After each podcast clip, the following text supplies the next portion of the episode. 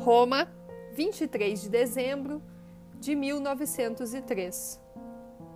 Meu caro senhor Capos, não quero que fique sem uma saudação minha pelo Natal, quando, no meio da festa, carregar a sua solidão mais dificilmente do que nunca.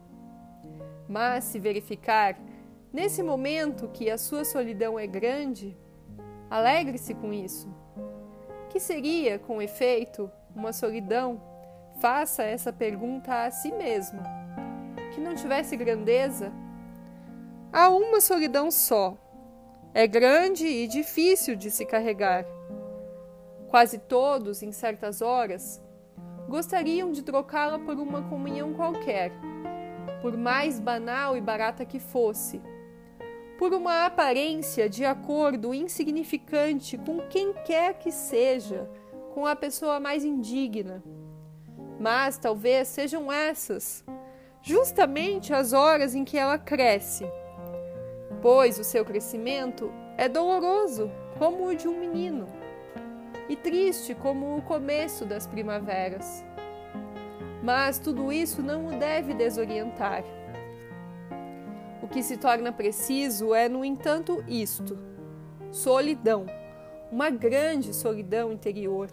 Entrar em si mesmo não encontrar ninguém durante horas. Eis o que se deve saber alcançar. Estar sozinho como se estava quando criança. Enquanto os adultos iam e vinham, ligados a coisas que pareciam importantes e grandes, porque esses adultos tinham um ar tão ocupado e porque nada se entendia de suas ações. Se depois, um dia, a gente descobre que suas ocupações são mesquinhas e suas profissões petrificadas, sem ligação alguma com a vida, por que não voltar a olhá-los outra vez como uma criança olha para uma coisa estranha, do âmago de seu próprio mundo, dos longes de sua própria solidão, que é, por si só, trabalho, dignidade e profissão? Por que querer trocar a sábia não compreensão de uma criança? Pela defensiva e pelo desprezo, uma vez que a não compreensão significa solidão, ao passo que defensiva e desprezo equivalem à participação nas próprias coisas cujo afastamento se deseja? Pense, caro Senhor, no mundo que leva em si e chame o pensamento como quiser. Reminiscência da sua própria infância ou saudade do futuro. O que importa apenas é prestar atenção ao que nasce dentro de si e colocá-lo acima de tudo o que observar em redor. Os seus acontecimentos interiores merecem todo o seu amor. Neles, de certa maneira, deve trabalhar e não perder demasiado tempo e coragem em esclarecer suas relações com os homens. Aliás, quem lhe diz que as tem? Sua profissão, bem sei, é dura, cheia de contradições para si. Previa sua queixa e sabia que ela havia de vir. Agora que chegou, não o posso tranquilizar mas apenas aconselhar-lhe que examine se todas as profissões não são assim cheias de exigências, de hostilidade contra o indivíduo, como que ensopadas de ódio daqueles que, mudos, resmungando, se tiverem de conformar com o simples dever. A posição em que agora deve viver não é mais carregada de convenções, preconceitos e erros do que todas as outras. Se há algumas que exigem bem uma liberdade maior, não existe nenhuma que seja larga e ampla em si, relacionada com as grandes coisas de que se compõe a verdadeira vida. Mas o solitário é como uma coisa submetida às profundas leis. Ao sair para a manhã que aponta, ao olhar para a noite cheia de eventos, se chega a sentir tudo o que aí acontece. Todos os encargos desprender-se-ão dele como de um morto, embora se encontre no meio vibrante da vida. O que agora deve experimentar, caro Sr. Capus, em sua qualidade de oficial, tê-lo-ia sentido em qualquer das profissões existentes. Mesmo que, fora de qualquer posto, tivesse procurado apenas contatos leves e independentes com a sociedade. Este sentimento constrangedor não lhe seria poupado. Por toda parte as coisas são assim. Mas isso não é um motivo de angústia ou tristeza. Não tendo nenhuma comunhão com os homens, procure ficar perto das coisas que não o abandonarão. Ainda há noites e ventos que passam pelas árvores e percorrem muitos países.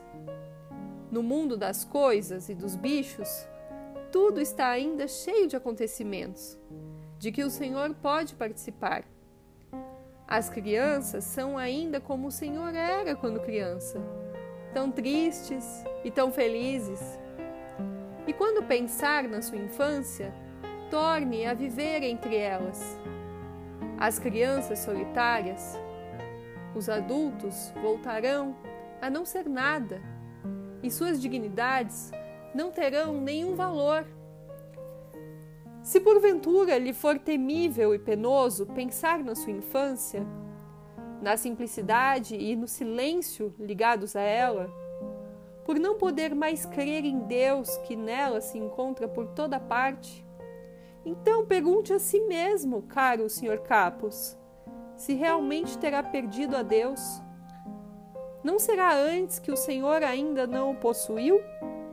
Aliás, quando o teria possuído? Parece-lhe que uma criança o possa segurar, a ele que os homens custam a carregar e cujo peso esmaga os anciãos? Parece-lhe que alguém que realmente o possui o possa perder como um seixo? Não lhe parece antes que aquele que o teve pode por ele ser perdido? Se, porém, reconhece que ele não existia na sua infância, nem antes, se admite que Cristo foi iludido pela sua saudade e Maomé enganado por seu orgulho, se percebe com espanto que ele não existe nem mesmo nesta hora em que falamos dele. Que coisa então o autoriza a sentir a falta de alguém que nunca foi e a procurá-lo como se tivesse perdido. Por que não pensar que ele é o vindouro, aquele que está por vir desde a eternidade, o futuro, o fruto final da árvore de que nós somos as folhas? Que é que o impede de proteger o seu nascimento para os tempos posteriores e viver a sua vida como um dia belo e doloroso de uma grandiosa gravidez? Não vê como tudo o que acontece é sempre um começo?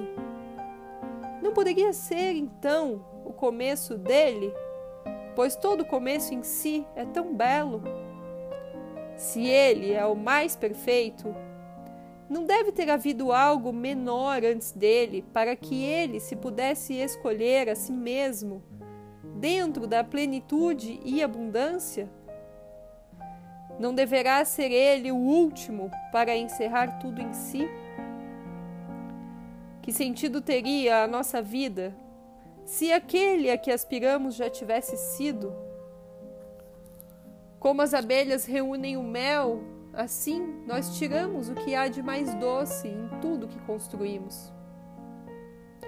Começamos pelo pormenor, pelo insignificante, posto que venha do amor depois pelo trabalho e pelo repouso, por um silêncio ou por uma pequena alegria solitária, por tudo o que fazemos, sem participantes ou aderentes.